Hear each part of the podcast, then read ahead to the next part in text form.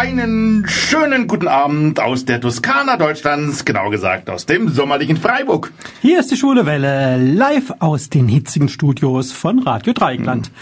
Und herzlich willkommen auch alle Hörerinnen und Hörer von Radio Grenzenlos in der Schweiz. Wir präsentieren euch heute einen bunten Strauß an Themen. Wir, das sind der Alex und meine Wenigkeit, der Hartmut. Die Themen und Gäste habt ihr eben schon gehört.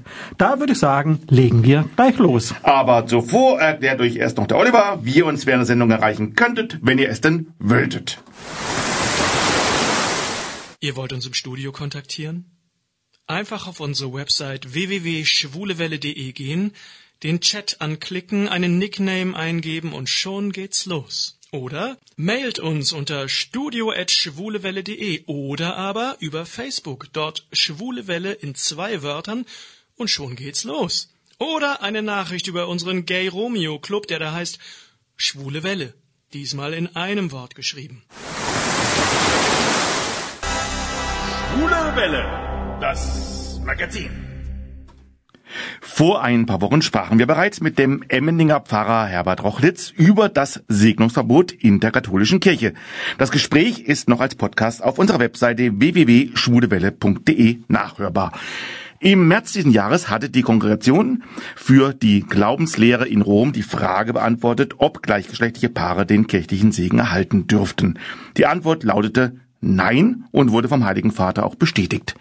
Die Reaktionen auf dieses kategorische Nein fielen in den deutschen Diözesen sehr unterschiedlich aus. Die Entscheidung wurde zuweilen heftig kritisiert. Unter dem Hashtag Liebe gewinnt fanden sogar Segensfeiern statt, bei denen explizit auch gleichgeschlechtliche Paare eingeladen wurden. Auch unserer unser heutiger Gast, der Diözesanpriester und Dekanatsjugendseelsorger Claudius Duffner, äußerte sich in einer Stellungnahme zum Segensverbot sehr deutlich. Zitat diese Aussage kann ich nicht hinnehmen. Ich empfinde sie als absolut diskriminierend sagt er unter anderem zum Abschluss eines Gottesdienstes in der Freiburger Herz-Jesu-Kirche. Anlässlich einer Segensfeier kurz darauf in der Freiburger Kirche St. Peter und Paul, organisiert vom Bund der katholischen Jugend, wurden von ihm explizit auch gleichgeschlechtliche Paare geladen und gesegnet. Ich freue mich nun, Herrn Claudius Duffner persönlich in unserer Sendung begrüßen zu dürfen, um mit ihm über dieses Thema und die aktuelle Lage zu sprechen. Herzlich willkommen bei der Spulen Welle aus Freiburg, Herr Claudius Duffner. Guten Abend, ich freue mich auch sehr, dass ich hier sein darf und mit Ihnen reden darf. Ja, Herr Duffner, als Sie im März das Urteil aus Rom gehört haben, was ging Ihnen da durch den Kopf? Ich war erstmal irritiert und fassungslos, weil ich dachte eigentlich, dass wir als Kirche ähm, gleichgeschlechtlichen Paaren gegenüber deutlich weiter sind. Mir war zwar schon bewusst, dass die Kirche da ähm, kirchenrechtlich und auch eine, ja noch eine andere Lehrmeinung hat. Und man muss ja schon auch sagen, es geht ja bei dieser Lehrmeinung nicht nur um gleichgeschlechtliche Paare, sondern um alle Paare, die ähm, ja die außerehelichen ähm, Geschlechtsverkehr haben. Mhm. Ähm, aber dass es so direkt nochmal erwähnt wird und dass man es so nochmal auf den Punkt bringt, das hat mich wirklich geschockt und das fand, empfand ich einfach als sehr diskriminierend. Mhm. Sie haben auch sehr schnell reagiert. Nur wenige Tage nach dem Segnungsverbot gingen Sie bei einem Gottesdienst explizit darauf ein. Was hat Sie zu diesem Schritt dann veranlasst? Ja gut, ich äh, versuche meinen Dienst sehr authentisch zu leben und ähm, auch ich ringe natürlich im Glauben, das ist ganz klar. Ich würde sagen, ich habe einen sehr festen Glauben und ich tue meinen Dienst als Priester auch sehr gerne, aber auch ich bin Mensch und, und ringe. Und da ist mir wichtig, authentisch zu sein und auch vor den Menschen authentisch zu sein. Und ich habe mich dann recht bald entschlossen, auch in den sozialen Medien eine Stellungnahme nochmal zu schreiben aber für mich war es dann auch klar, ich kann nicht nur äh, ähm, in den sozialen Medien diese Stellungnahme veröffentlichen, sondern ich muss es auch dort tun, wo ich jeden Sonntag stehe, mhm. im Gottesdienst, um einfach ja, den Menschen auch zu sagen, wie es mir geht mhm. und ehrlich zu sein. Wie waren denn die Reaktionen auf Ihr, Ihr Statement? Ich muss sagen, ich persönlich hatte nur positive ähm, Erfahrungen, also schon ähm, auf mein Statement in in den sozialen Medien waren eigentlich nur positive Kommentare, eher auch sehr stärkende Kommentare und dankbare Kommentare. Und auch nach dem Gottesdienst kamen wirklich auch in allen Generationen Menschen auf mich zu und haben sich da bedankt.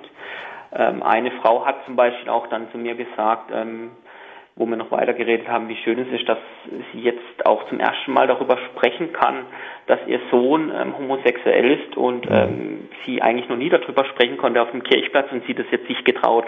Mhm. Ich habe es ja schon gesagt, Sie sind Dekanatsjugendseelsorger, Sie leiten das katholische Jugendbüro Freiburg und Sie sind auch der geistige Leiter in der Diözese, Diözesanleitung und damit von der katholischen Jugend, kurz KJG. Zunächst einmal, was beinhalten diese Ämter? Genau, ich, also zunächst einmal bin ich Priester in der katholischen Kirche und habe mhm. da zwei Stellen. Zum einen eben bin ich ähm, Jugendseelsorger, Jugendpfarrer in, in Freiburg für das, ganz, für das Stadtdekanat Freiburg und mit der anderen Hälfte meiner Stelle leite ich mit vier Ehrenamtlichen zusammen die katholische junge Gemeinde. Das ist ein Jugendverband in der Kirche mit circa 5000 Mitgliedern. Und uns in der KfG sind so Themen wie Gleichberechtigung ähm, sehr wichtig. Da machen wir uns auch sehr stark dafür und wegen dem ist uns auch sehr wichtig im Verband, dass wir natürlich auch laut werden, wenn es um gleichgeschlechtliche Paare geht. Mhm. Hier sind Sie ja stets auf dem Laufenden, was so die Jugend in der, in der, katholischen Kirche betrifft. Was für Reaktionen haben Sie hier auf das Verbot aus Rom gehört und wie wurde hier auf Ihre klare Stellungnahme reagiert? Also zunächst einmal ähm, sehr dankbar. Also erst gestern wieder habe ich von einer Jugendlichen eine Rückmeldung bekommen, wie dankbar sie ist, dass sie einen da kennt, wo einfach auch ähm, da offen und ehrlich sagt, was er denkt und auch die Meinung äußert. Und Gleichzeitig merke ich schon, ähm, dass das ein großes Thema auch ist für die Jugendlichen. Also auch wenn ich, ich bin 34 und wenn ich das jetzt vergleiche mit meiner eigenen Jugend, merke ich, dass das deutlich ein größeres Thema geworden ist, wenn es um, um, gleich, also um gleichgeschlechtliche Beziehungen geht, um Homosexualität geht. Ich habe auch in der Jugendarbeit wirklich in vielen Gruppierungen homosexuelle Menschen. Das ist was, wo, wo irgendwie schon normal geworden ist in der Jugendarbeit, in der kirchlichen, was mich sehr freut, dass wir einen Ort bieten, wo da auch eine Offenheit zeigt und wo mhm. sich die jungen Menschen auch getrauen, sich zu outen. Das würde ich sagen, war vor 15 Jahren, wo ich Jugendlicher war, ähm, sicherlich noch nicht so. Und also ich glaube, da sind wir auch ein sehr guter Ort in der Kirche, in der Jugendarbeit, der kirchlichen, ähm, wo man da wirklich, ja, wo die Jugendlichen sich ermutigt fühlen, auch ja, ihren Weg zu gehen und auch zu sich selbst zu stehen und sich da auch gut outen können, wenn es dann so ist. Und das finde ich einfach auch was sehr Schönes. Ja, eben zu KJG gehört ja auch das queere Netzwerk KJG. Was genau ist denn das eigentlich das speziell und inwiefern, inwiefern hängt die KJG mit dem Netzwerk KJG zusammen? Genau. In dem queeren Netzwerk KJG ähm, tun sich letztendlich ähm, verschiedene Jugendlichen, Jugendliche aus der KJG nochmal vernetzen, speziell zu dem Thema oder zu den Themen ähm, Homosexualität, Gleichgeschlechtlichkeit, aber auch ähm, auch nochmal über Themen aller Geschlechterrollen. Also das ist so das große Thema und und ich ist einfach eine, eine bunte, wirklich bunte Gruppierung, die jetzt aber keine feste Gruppierung ist, sondern wo sich immer wieder junge Menschen treffen und unterschiedliche Aktionen planen. Auf Veranstaltungen von uns zum Beispiel gibt es auch immer wieder so Interessentinnenkreise, wo sich auch Jugendliche nochmal informieren können, wo auch Jugendliche mal ins Gespräch mit solchen Menschen kommen können. Aber auch ganz klar, dass zum Beispiel wir uns mit der KLG auch bei Christopher Street Days etc. auch ähm, beteiligen mhm. und da auch laut werden. Den Segnungsgottesdienst wiederum organisierte der Bund der katholischen Jugend. Ist das wiederum etwas anderes oder ist genau dasselbe?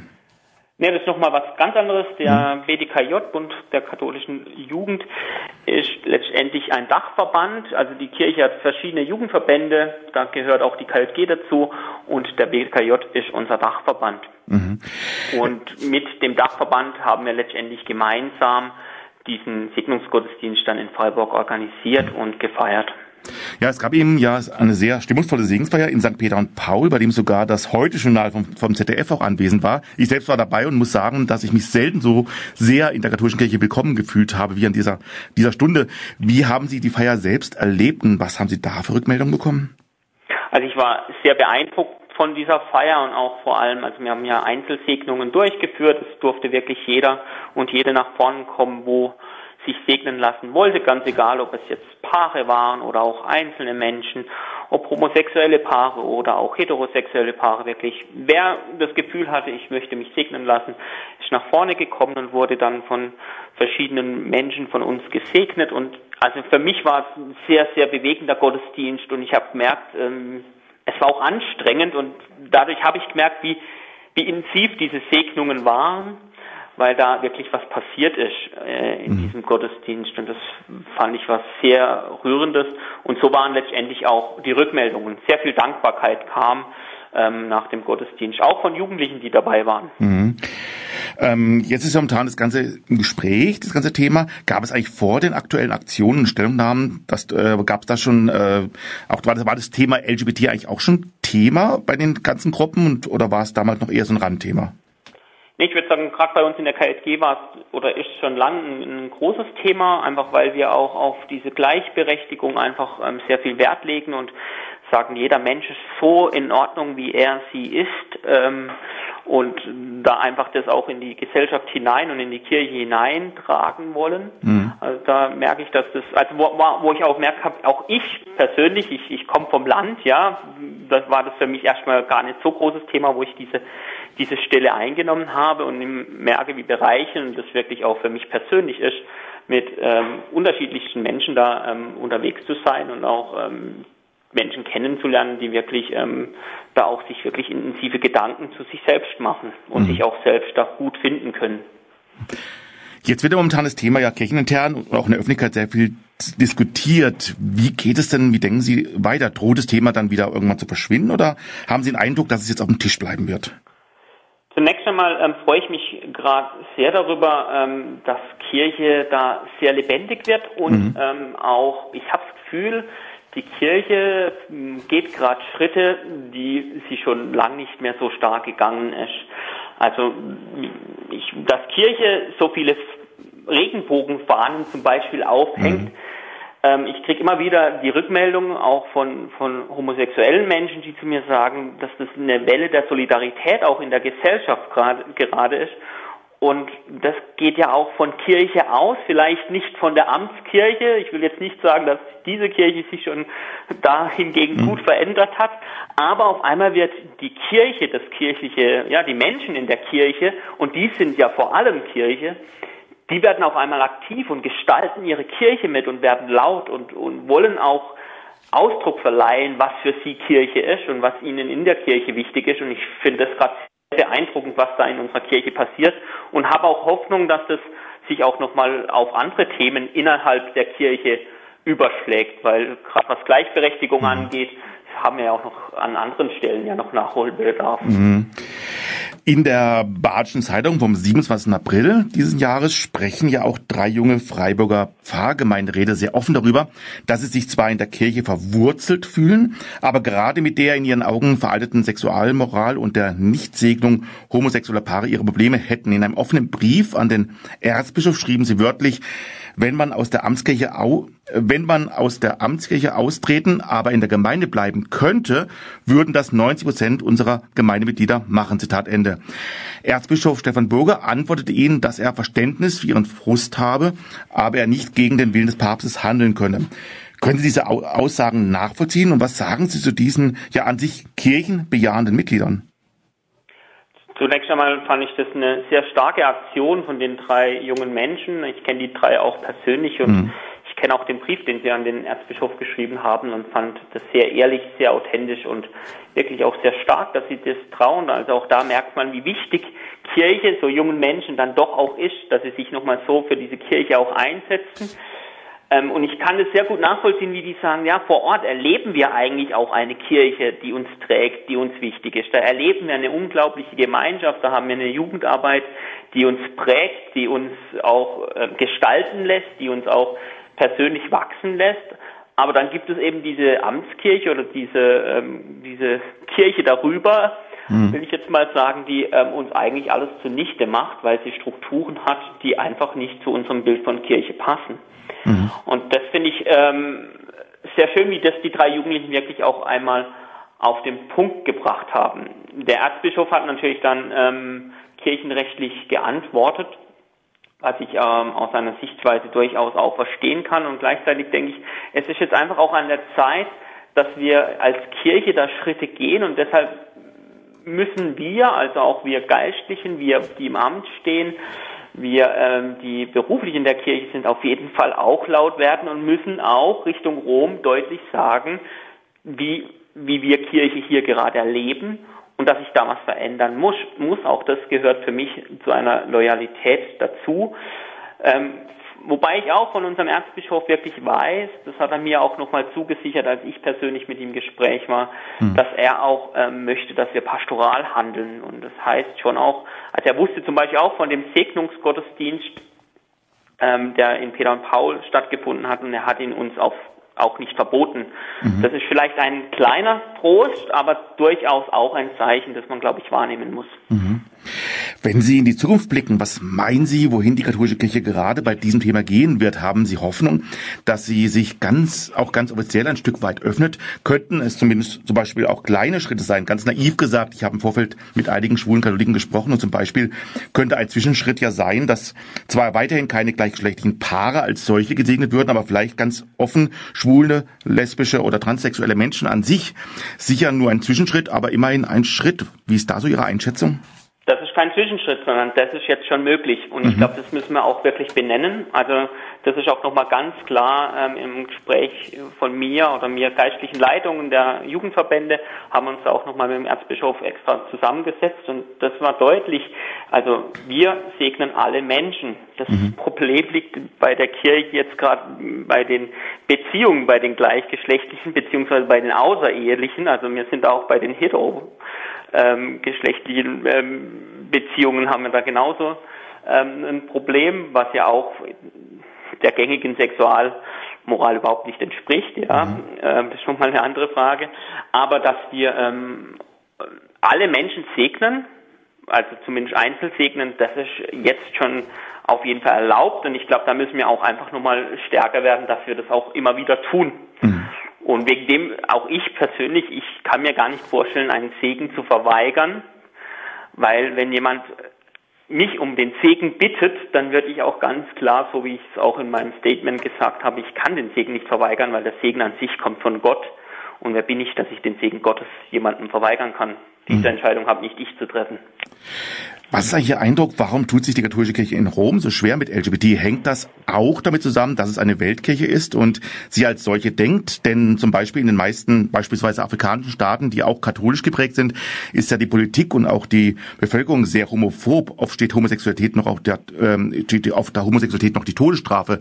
Wäre es schwierig, hier als Kirche eine Öffnung von LGBT überhaupt zu vermitteln? Oder wäre es im Gegenteil ein gutes Zeichen? Ich glaube, das ist, aber das sage ich natürlich aus deutscher Sicht her, mhm. dass es ein sehr, sehr gutes Zeichen wäre und dass wir auch als Kirche da eigentlich, bin ich davon überzeugt, dass wir da auch eine Aufgabe haben, dass wir nämlich überall, wo Menschen verachtet werden, auch laut werden und sagen, stopp, ähm, das geht überhaupt nicht, Menschen zu diskriminieren. Ähm, und von daher, ähm, ja, gute Frage, warum mhm. sich da Kirche damit so schwer tut. Ich glaube einfach, dass die Gesamtstruktur unserer Kirche, dass da sich noch viel, vieles zum Umdenken kommen muss, ähm, wo sicherlich auch das Thema Macht auch nochmal eine, eine große Rolle spielt, weil ich glaube, es ist ja nicht nur das Thema. Wir tun uns als Kirche ja grundlegend mit Veränderungen schwer, mhm. weil wir, glaube ich, wirklich auch Angst haben vor Verlusten und merken gar nicht als Kirche, dass wir eigentlich die Verluste schon längst haben. Mhm. Ja, Herr Duchner, jetzt sind wir schon fast am Ende unserer äh, unseres Interviews, aber ähm, vor, vor, äh, bevor ich Sie jetzt verabschiede, noch ganz kurz eine Frage. Wenn man jetzt mit Ihnen Kontakt aufnehmen möchte, vielleicht sich segnen lassen möchte oder auch sonst mit Ihnen ins Gespräch kommen möchte, wie könnte man das tun? Das ist überhaupt kein Thema. Man findet mich einfach als Jugendseelsorger in Freiburg, über das katholische Jugendbüro in Freiburg oder auch über die KLG Freiburg, wenn man da im Internet in eine Suchmaschine Duftner eingibt oder Jugendpfarrer Freiburg eingibt, Jugendseelsorger äh, in Freiburg eingibt, dann kommt man auf jeden Fall zu mir. Man darf mir gerne eine E-Mail schreiben oder ähm, auch mich telefonisch dann über die Nummer, die im Internet zu finden ist, gerne auch anrufen mhm. und mit mir gerne ins Gespräch kommen. Und rein technisch, wir haben eben von den Segensfeiern ja gesprochen, ähm, die sind ja jetzt nicht erfunden worden jetzt für dieses Thema so, sondern die sind ja regelmäßig. Wie oft finden die eigentlich statt und, und zu welchen Anlässen normalerweise?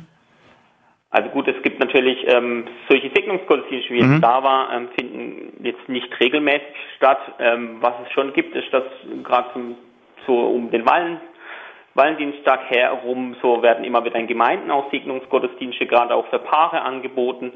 Aber grundlegend ist natürlich immer möglich, sich segnen zu lassen. Und segnen darf ja auch nicht nur ein Priester, segnen darf ja auch jeder. Das ist mir auch was ganz Wichtiges, dass wir Menschen uns auch gegenseitig den Segen zusprechen.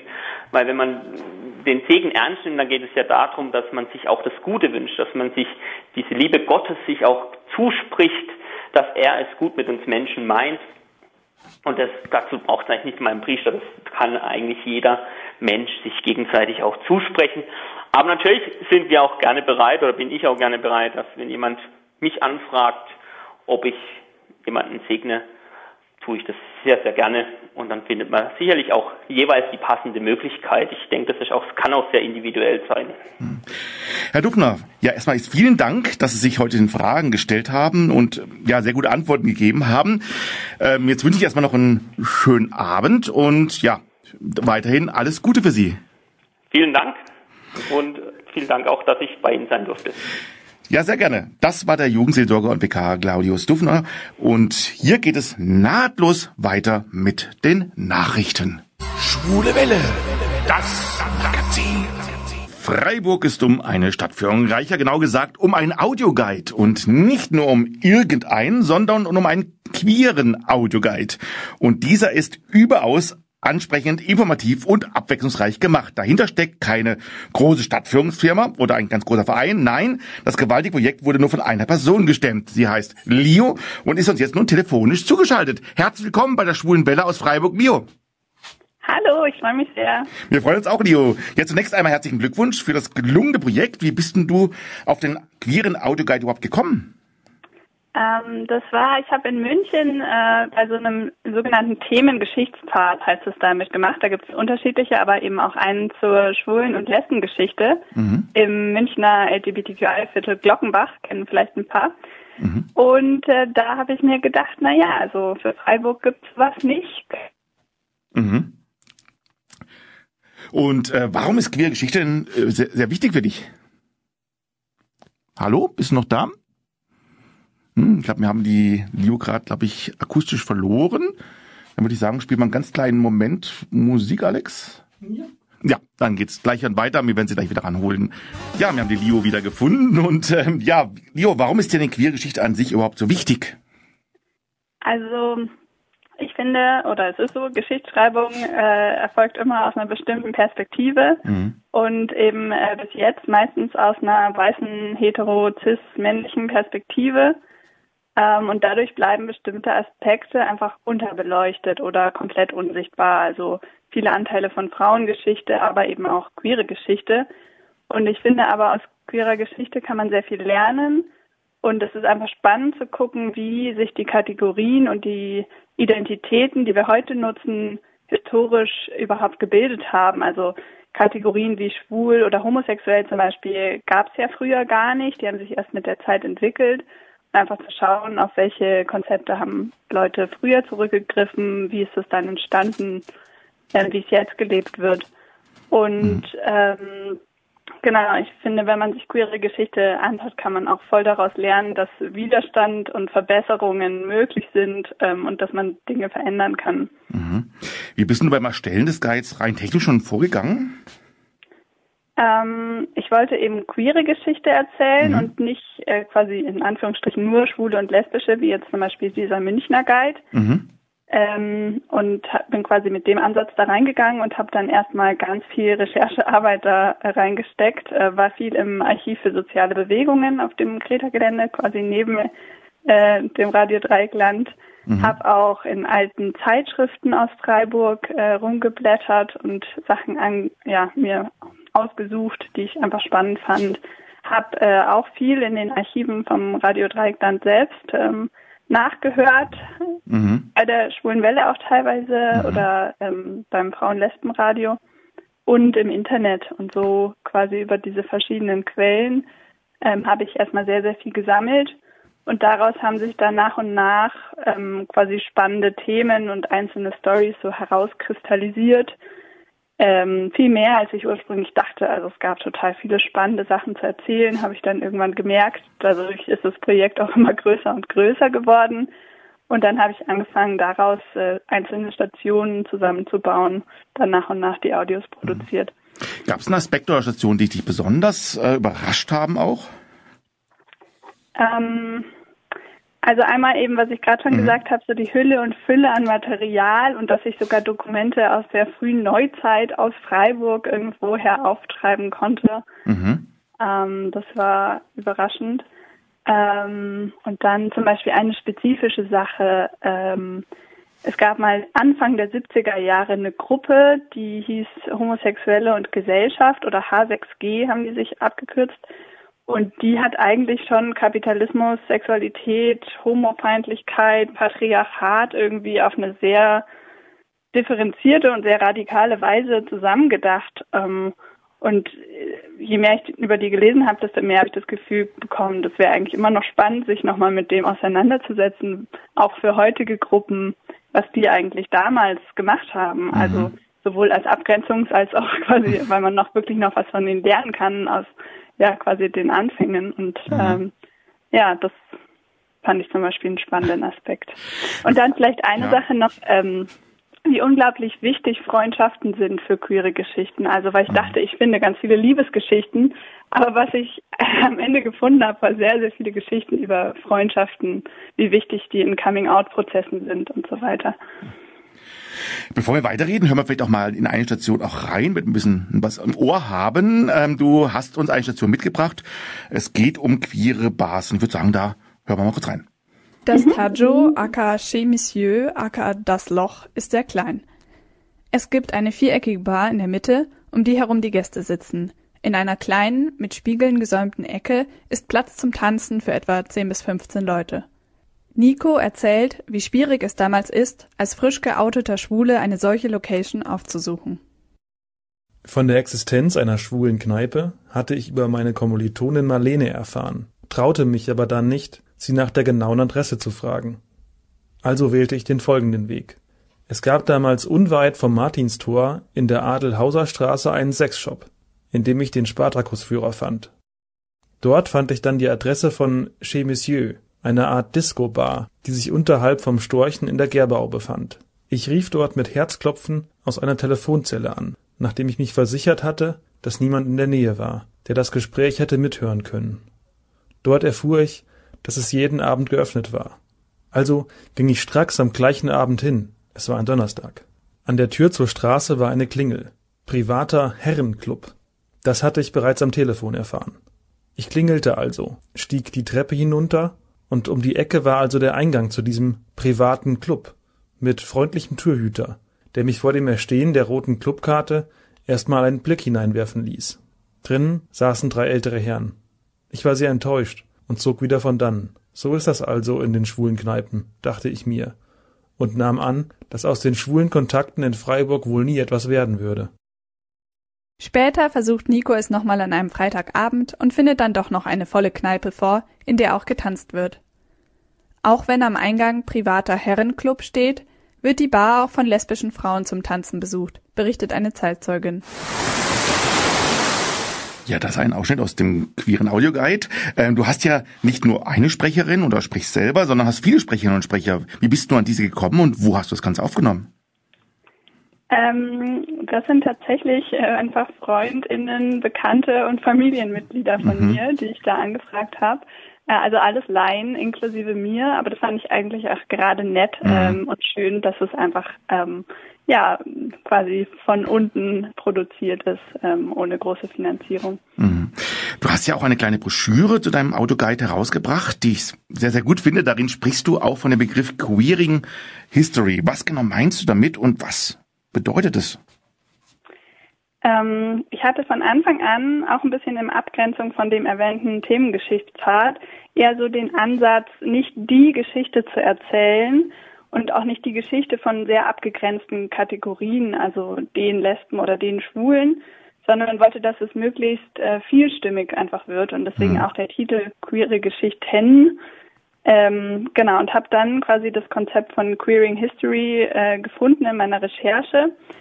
Ähm, das darauf hinaus will, äh, dass man nicht einfach nur Personen sucht, die in der Geschichte queer waren und die quasi dem bestehenden Geschichtskanon noch hinzufügt, ähm, sondern dass man halt versucht, eher auch Geschichte und Geschichtsschreibung zu hinterfragen ähm, und Geschichten eben im Plural zu erzählen ähm, mhm. und auch dabei irgendwie offen zu sein für Ambivalenzen oder offen dafür, dass Leute sich, ja, dass sich die Kategorien nicht, die heutigen nicht einfach überstülpen lassen, sondern zu gucken, was haben die Leute denn damals wirklich auch über sich ausgesagt, mit, mit welchen Kategorien haben die denn vielleicht gearbeitet und ähm, quasi immer wieder in dem Prozess auch die eigenen Vorannahmen zu hinterfragen. Mhm. Wenn man nun Lust bekommen hat auf deinen Autoguide und den nutzen möchte, wie geht man da am besten vor?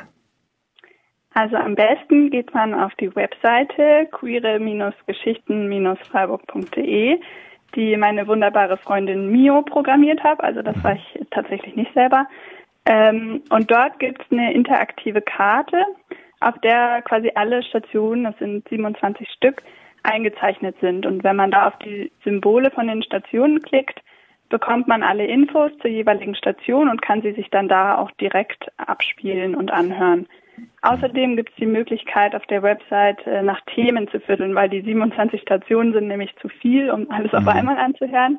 Also wenn man jetzt zum Beispiel vielleicht für die schwule Welle-HörerInnen interessant, äh, sich besonders für schwule Aspekte interessiert, dann könnte man sich quasi einfach die Stationen herausfiltern lassen, die zu schwulen Themen gehen und sich dann die anhören.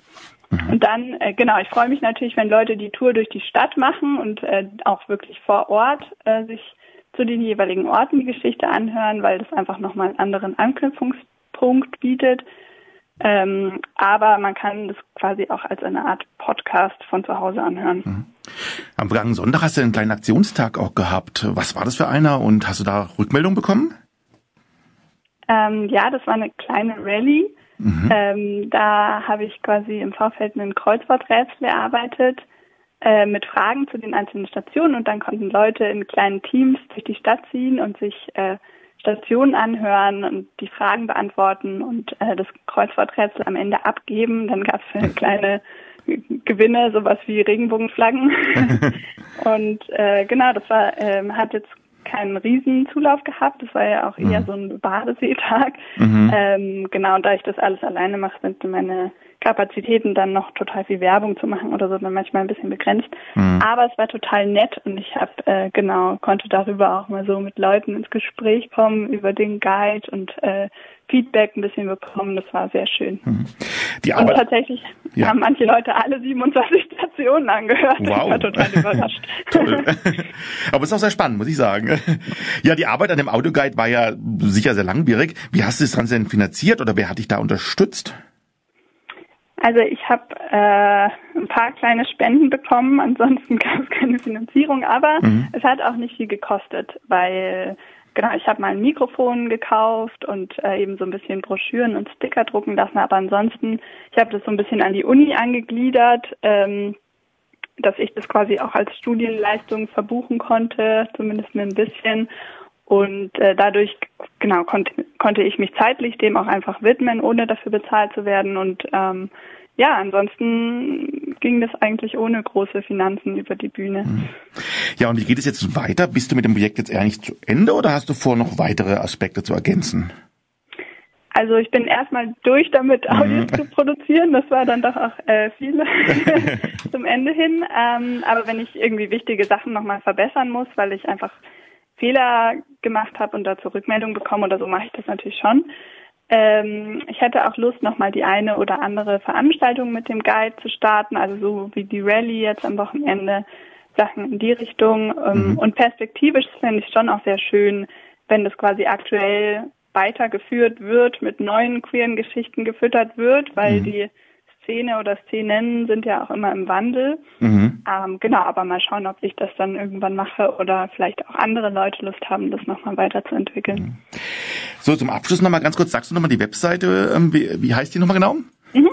www.queere-geschichten.de Äh, nee, Entschuldigung, www.queere-geschichten-freiburg.de. Alles klar, ich kann auch nur empfehlen, also ist ein sehr spannender Audioguide. Und Leo, vielen Dank, dass du uns heute Abend deinen Audioguide Queere Geschichten Freiburg vorgestellt hast. Und zum Abschluss hören wir noch einen interessanten Ausschnitt daraus. Was genau hast du noch rausgesucht? Äh, das ist der Anfang oder so die erste Hälfte von einer Station zum Cruising. Äh, Mhm. die ist im Colombi Park angesiedelt, also könnt ihr euch vorstellen, dass ihr im Colombi Park sitzt. Mhm. Und äh, genau, das ist, bricht dann irgendwann ab. Den Rest der Geschichte könnt ihr dann auf der Webseite anhören.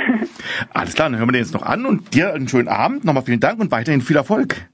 Dankeschön, tschüss. Tschüss. Freiburg, Colombi Park, Cruising rund um die Uhr und zu jeder Jahreszeit, Ecke Rotteckring, Eisenbahnstraße.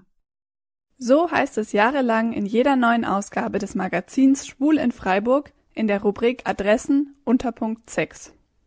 Der Begriff Cruising kommt aus der englischen Seefahrersprache, wo er das Umherfahren mit einem Schiff bezeichnet.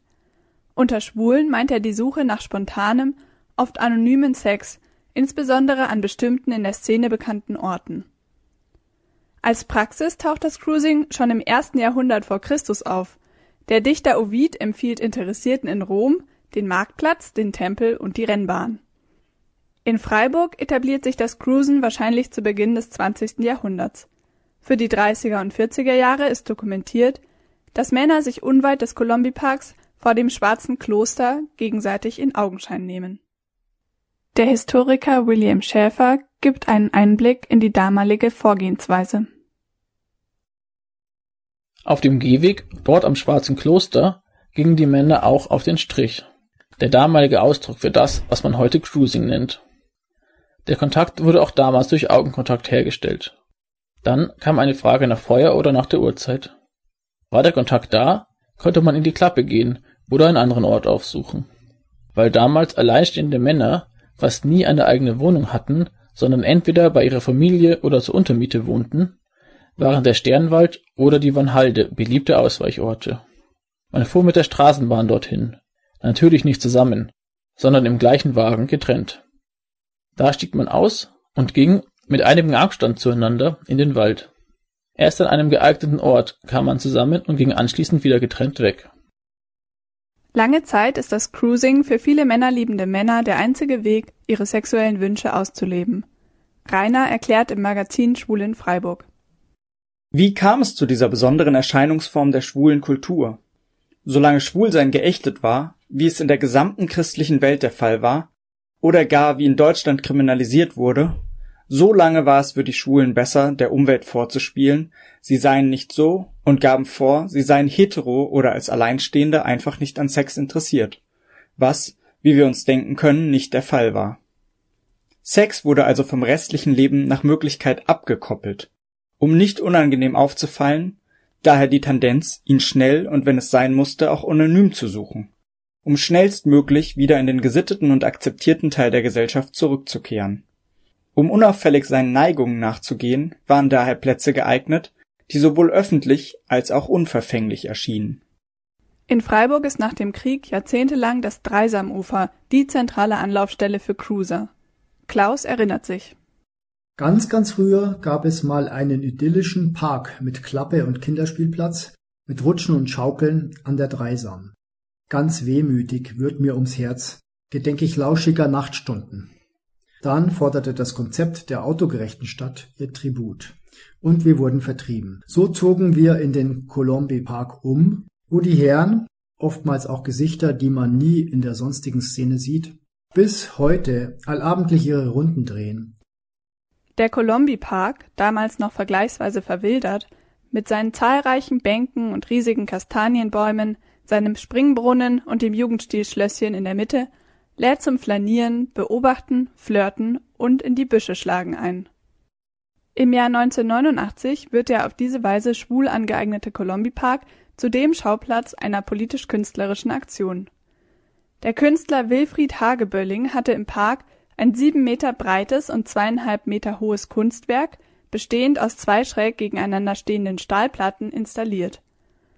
Eines Nachts im Juli bemalt die Gruppe Think die vordere Stahlplatte heimlich mit großen weißen Lettern den schwulen Opfern des Faschismus. So deutet sie die Plastik zur Kunst der Wiedergutmachung und zum Mahnmal gegen Faschismus und Homofeindlichkeit um. Offizielle Gedenkorte für schwule Opfer des NS gibt es zu dieser Zeit nicht. Hagebölling erlaubt die Umgestaltung für kurze Zeit, dann werden die Lettern wieder entfernt. Soweit ein kleiner Ausschnitt aus dem queeren Audio Guide für Freiburg. Ihr könnt alle Stationen anhören, unter anderem unter www.queere-geschichten-freiburg.de. Unseren folgenden Gast hatten wir bereits vor fünf Jahren in unserer Sendung. Damals sprachen wir mit ihm über die Operette Ball im Savoy, die im Freiburger Theater Die Schönen gegeben wurde. Geboren in Freiburg studierte unser Gast zum einen Kommunikationsdesign und nahm parallel Gesangs Tanz- und Schauspielunterricht. Sein erstes Musical spielte er am Gloria Theater in Bad Säckingen, wo er auch heute noch sehr häufig zu sehen ist. Mittlerweile lebt er aber in Berlin und ist oft im TV oder Film zu sehen oder, da er auch als Synchronsprecher arbeitet, zu hören. Er moderiert und spielt auch weiterhin Theater. Derzeit auch wieder in Freiburg und zwar am Wallgraben Theater, genauer gesagt am Wallgraben Südwest. Denn dort hat das renommierte Freiburger Privattheater derzeit Corona-bedingt eine Ausweichspielstätte. Ex Extra Wurst heißt dort die aktuelle Komödie und er spielt dort den türkischstämmigen Errol. Der Schauspieler, von dem wir sprechen, ist Michael Google und ihn freue ich mich nun in unserer Sendung begrüßen zu dürfen. Herzlich willkommen erneut bei der Schwulenwelle aus Freiburg, Michael Google. Ja, hallo und Dankeschön, Hartmut. Danke ja. für die Einladung. Ja, wir danken auch, Michael. Und ja, wie geht es? Wie ist es denn für dich jetzt wieder vor Publikum auf der Bühne stehen zu dürfen? Ja, das ist schon der Hammer. Also ich meine, das letzte Mal äh, auf der Bühne stand ich tatsächlich auch im Gloria Theater in Bad Säcking im November mhm. vor dem sogenannten Lockdown Light. Mhm. Und jetzt äh, nach dem ganzen Hoffen und Bang wieder vor Publikum zu sein, ist schon wirklich was Besonderes. Mhm. Das Stück, in dem du sehen bist, heißt Extrawurst. Von wem ist es und um was geht es im Stück? Also Extrawurst ist von Dietmar Jakobs und Moritz Neten-Jakob. Das sind Autoren, die auch schon bei Comedy-Formaten wie Stromberg oder Ladykracher involviert waren. Mhm. Und ja, bei uns geht es wortwörtlich um die Wurst. Also die Bühnensituation ist die Mitgliederversammlung eines Tennisclubs in der Provinz. Mhm. Und bei der wird dann schnell noch beschlossen, dass ein neuer Vereinsgrill angeschafft werden soll. Und da herrscht eigentlich auch noch große Einigkeit ähm, bis dann Melanie, die Bezirksmeisterin im gemischten Doppel, sich hm. äh, meldet und sagt, ich will ja keine Diskussion anfangen, ja. Hm. Was sie aber dann natürlich tut, hm.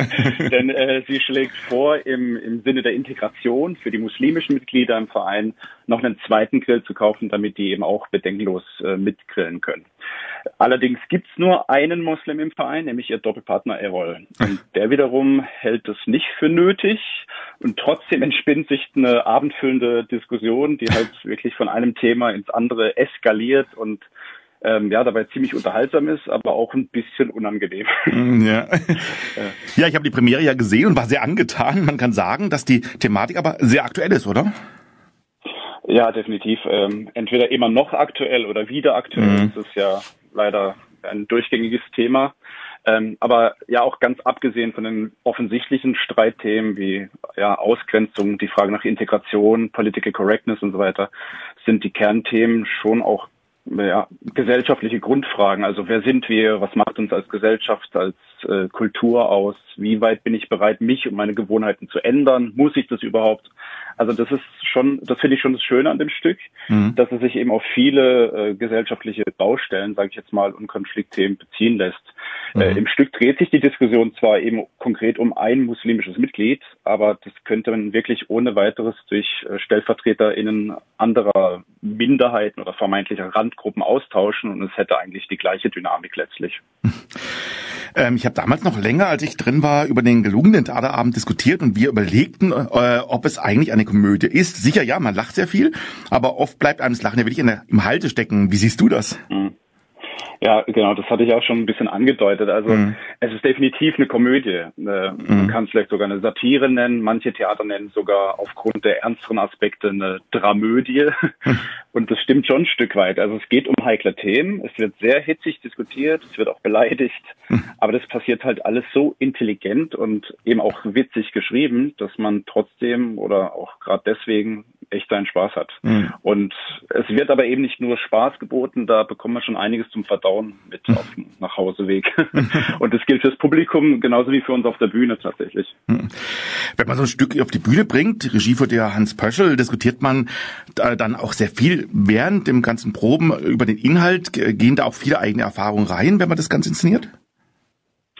Ja, auf jeden Fall. Also ganz generell, wie ich schon gesagt habe, mhm. die, die Themen sind ja allgemeine gesellschaftliche Grundthemen und auch gerade das Thema Klischees, Ausgrenzung. Da muss man jetzt nicht zwingend ein Moslem sein, um das zu kennen. Da reicht es auch ein schwuler Christ oder ein schwuler Atheist zu sein. Mhm. Da gibt es viele Anknüpfpunkte. Aber äh, generell, gerade was Diskussion angeht, also es hatte wirklich die gleiche Wirkung auf uns als Ensemble. Mhm. Wir hatten während den Proben zu manchen Themen auch wirklich mal hitzigere äh, Gesprächssituationen, die man eigentlich wirklich eins zu eins auch im Stück hätte passieren lassen können. ähm, denn diese Dialoge sind halt, die sind manchmal ein bisschen absurd irgendwie, aber trotzdem erschreckend nah an der Realität. Mhm. Ähm, ich meine, wir alle kennen ja äh, solche Geschichten, äh, solche Gespräche über gesellschaftliche oder politische Themen, die meistens ziemlich harmlos anfangen, aber dann auch wegen Kleinigkeiten wie Wortwahl oder auch eben unterschiedlicher Meinung dann doch mal eskalieren. Mhm. Und so ist es eben da im Stück dann auch. Mhm. Das Proben an sich war gleich ja auch sehr spannend. Ne? Ihr wollt eigentlich schon im März spielen, oder? Genau, also das war in meinen Augen damals schon sehr optimistisch gedacht. Aber natürlich haben wir es trotzdem geprobt und wir hatten auch eine interne Premiere, als klar war, dass wir inzidenzbedingt äh, nicht spielen können. Aber wir haben es geprobt und ähm, einmal auf die Bühne gebracht, eben rein intern in der Hoffnung, dass wir es dann halt irgendwann spielen. Und das ist zum Glück äh, jetzt. Hm. ja, das Wallgraben Südwest ist ja eine alte Halle an der Straßenbahnhaltestelle, Straßenbahnhaltestelle Munzinger Straße. Und wer Corona-bedingt etwas in Sorge ist, dem kann man sagen, dass da ganz gut Platz ist und auch sehr viel Möglichkeit, Abstand zu halten, oder? Ja, auf jeden Fall. Also diese, diese Ausweichmöglichkeit da in der Heid ist für das Theater natürlich ein absoluter Glücksgriff. Äh, Im eigentlichen Wallgraben äh, in der Innenstadt wäre das mitten, mitten des Abständen ja gar nicht machbar mhm. gewesen. Also weiß nicht, da hätten dann vielleicht fünf Gäste sitzen dürfen oder so, okay. keine Ahnung. Mhm. Äh, und die Halle ist natürlich super geräumig. Also die haben dieses ehemalige Autohaus, haben sie ausgebaut, sehr aufwendig äh, mit, mit Sitzen und einer Tribüne und äh, eben trotz begrenzter Zuschaueranzahl mit den entsprechenden Abständen kann man da trotzdem genug Zuschauer reinlassen, dass es halt sich auch rechnet fürs mhm. Theater letztlich. Ne? Ja. ja, natürlich Lüftungsanlage für Luftaustausch gibt's. Diese Mastenpflicht gilt ja momentan noch. Ähm, mhm. Und eben diese 3G-Regel, mhm. glaube ich, wie sie heißt, dieses getestet, geimpft und genesen, genau. das ist ja auch weiterhin. Ja, und dann äh, gilt natürlich auch für uns auf der Bühne. Also auch wir testen uns natürlich regelmäßig. Und zum Glück sind einige von uns sogar schon mit dem Impfen durch, was natürlich ja, auch schön ist. Das ist natürlich gut, ja. Was ich auch cool finde, ist ja auch, dass ja sehr viele so Kunstwerke ausgestellt werden. Es gibt ja so ein bisschen kleine ähm, Ausstellungen noch in der, in der Halle.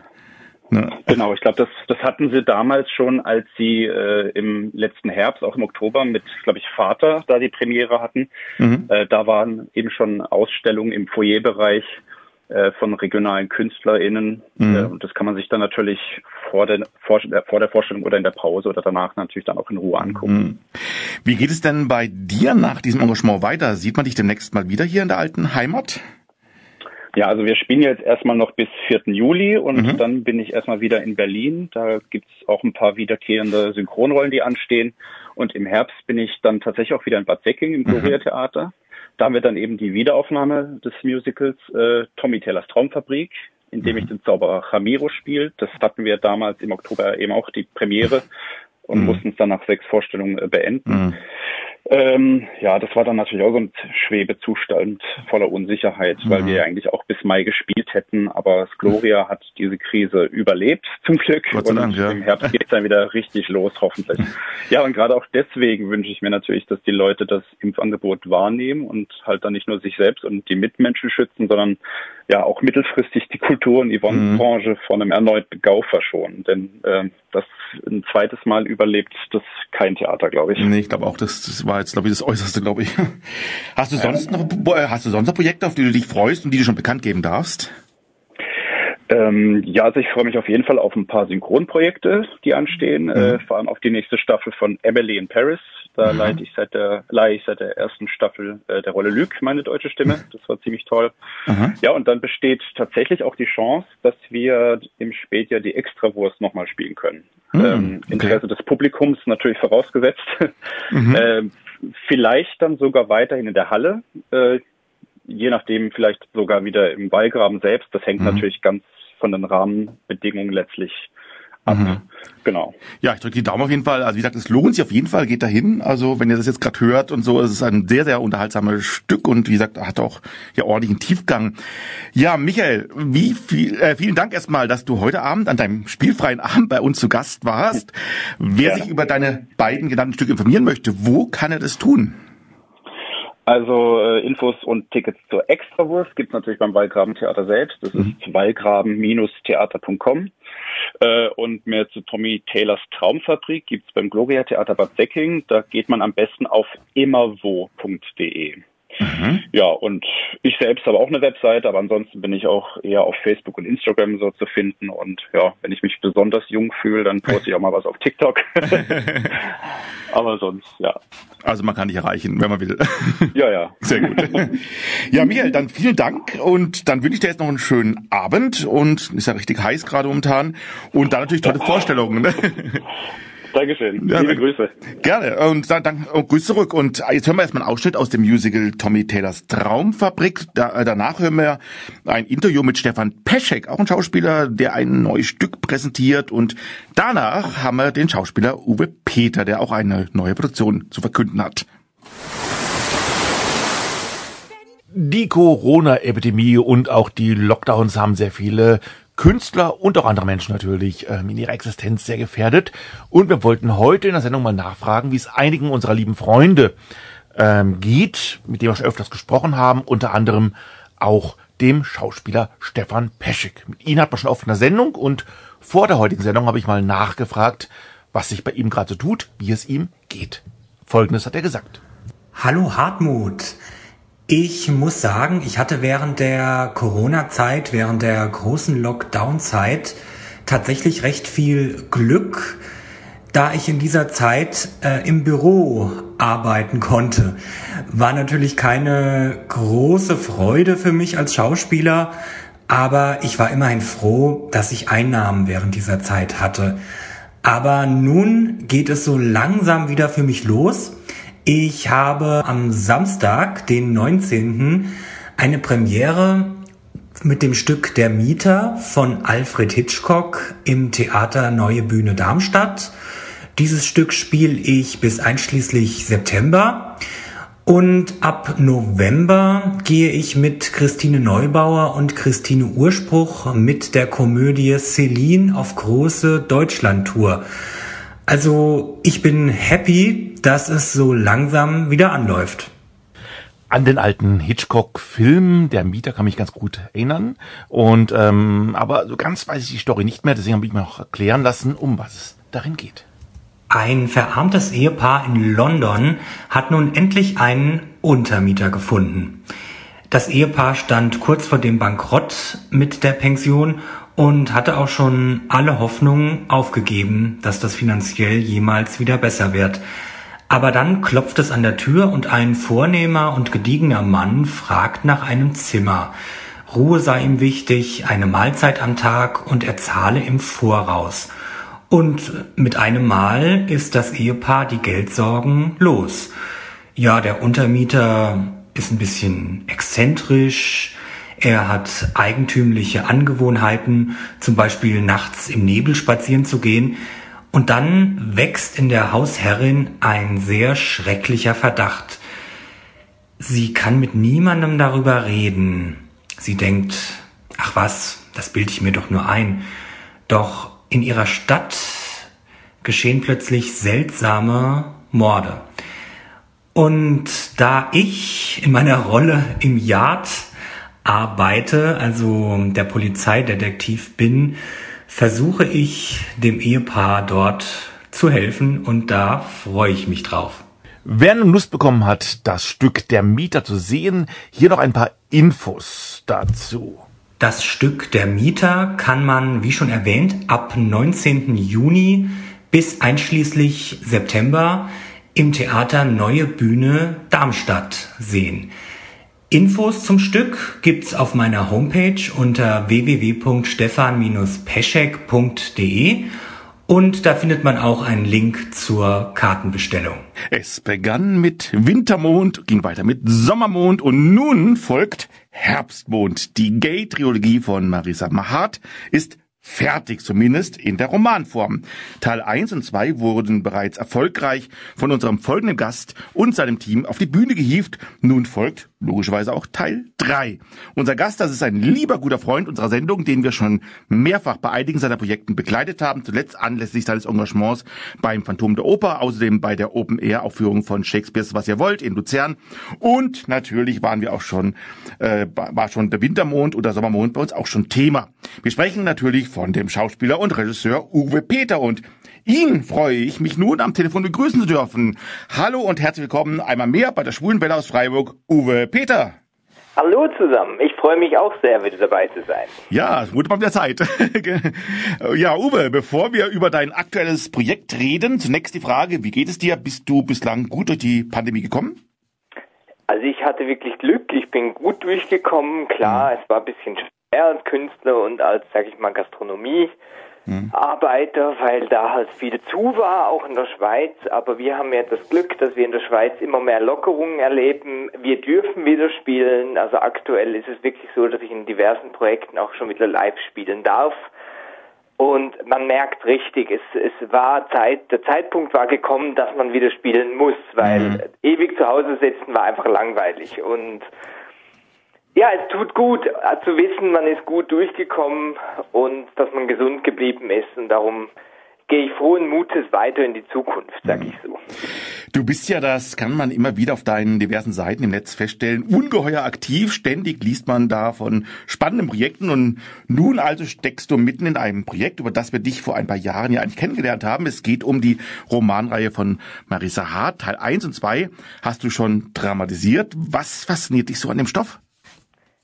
Mich fasziniert an dem Stoff, dass es halt einfach wirklich teilweise immer noch ein Tabuthema ist, dass es einfach trotz allem noch zu wenig thematisiert wird in der Kulturszene, auf den Bühnen. Und wenn, dann wird es einfach direkt ins Klischee gezogen oder man mhm. wird einfach direkt ähm, ja konfrontiert mit Dingen, die eigentlich in Wirklichkeit gar nicht so sind. Mhm. Und es ist halt einfach wieder sehr bildreich geschrieben und am Schluss muss man halt sagen, wenn man angefangen hat, möchte man es mhm. gerne auch zu Ende führen. Mhm. Für alle, die die Reihe nicht kennen, vielleicht ganz kurz, um was geht es denn in Teil 1 und 2? Also im Teil 1 geht es ganz klar darum, dass er der Alexander, einer der Hauptdarsteller vom Buch auch, äh, den Ben Richter kennenlernt und dadurch quasi sein Coming Out wagt gleichzeitig aber in illegale Pokerspiele gerät und abrutscht in die ähm, Drogenszene. Das führt dann direkt weiter, dass eigentlich der Ben angeschossen wird. Man muss um sein Leben bangen im Teil 2, aber es wird natürlich gut ausgehen, er überlebt. Mhm. Ähm, es kommen aber dann ein Drogenbaron dazu, der aus Russland in Hamburg sein Unwesen treibt, den der Alex quasi seiner Gegenspielerin, der Spanierin, ausliefern soll. Und ja, da sind wir jetzt an dem Punkt angekommen, wo jetzt quasi Teil 3 dann irgendwie auch anknüpfen wird, weil man weiß ja noch nicht genau, wie das überhaupt weitergeht. Mhm. Ja, nun also Teil 3 und du hast schon gesagt, es ging, endet ja eigentlich mit einer Art Cliffhanger, wenn ich mich recht entsinne. Knüpft Teil 3 dann wirklich direkt dran? Also ist praktisch gerade direkt die Fortsetzung? Ähm, nein, also es ist mhm. wirklich so, es sind einige Monate dazwischen. Es ist auch so, dass die Beziehung zwischen Ben und Alex quasi in dem Off-Status ist. Also man kennt das ja so ein bisschen On-Off-Status bei Alex und Ben. Sie streiten, sie haben sich gern, mhm. sie streiten. Es ist wirklich so, Ben ist in Amerika unterwegs, Alex ist in Hamburg. Sie wissen voneinander nicht viel, aber wie es die Umstände möchten, spielt das natürlich wieder so, dass die sich wieder treffen und insgeheim hoffen wir alle natürlich auf ein schönes Happy End mhm. für die mhm. beiden. Äh, muss man eigentlich Teil 1 und 2 kennen, um, um den dritten Teil anzugucken? Nein, das nicht. Also wir gucken wirklich, dass es wie auch schon bei Teil 1 und 2 so ist, dass es Leute auch ähm, begreifen und verstehen können, wenn sie die ersten zwei Teile nicht gesehen haben. Mhm. Denn ähm, wir möchten ja auch den Leuten die Möglichkeit geben, äh, untereinander, sag ich mal, also unabhängig von den anderen Teilen die Stücke zu begreifen. Also es ist mhm. wirklich, wir gucken, dass es in sich abgeschlossen ist und dass man es begreift, ohne die Vorgeschichte mhm. zu kennen. Was sind deine Aufgaben bei dem Projekt? Du spielst ähm, eine Rolle, spielst du, glaube ich, jeden Fall, die Hauptrolle, oder? Genau, also ich spiele wie den Alexander D'Agostino, wie ich ja bereits im Sommermond und im Wintermond gespielt habe. Es ist aber dieses Mal tatsächlich so, dass das Team sich vergrößert hat. Ähm, wir haben eine professionelle Regie dazu genommen, das ist die Isabel Sulgerbühl, eine ganz, ganz gute Kollegin von mir.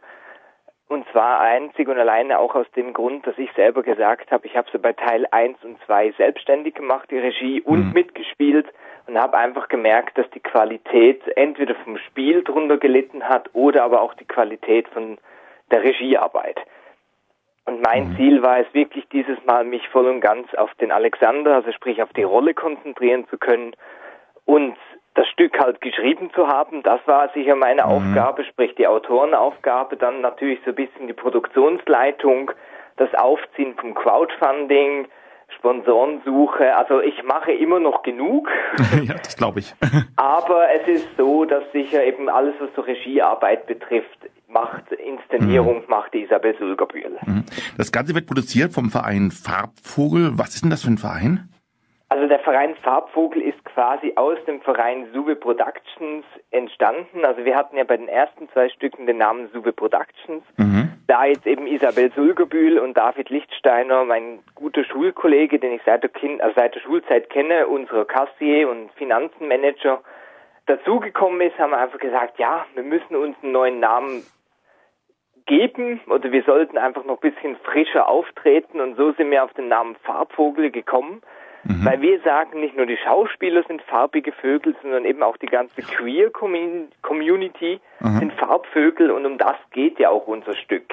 Und wir werden auch zukünftig sicher schauen, dass wir immer, wenn wir Stücke machen, irgendwie einen, sag ich mal, Bestandteil von dem Thema Queer drin haben, weil es einfach für uns wichtig ist, Toleranz zu erreichen und die Leute wirklich teilweise auch ein bisschen zu schockieren oder einfach die Augen zu öffnen für Themen, die eigentlich alltäglich sind.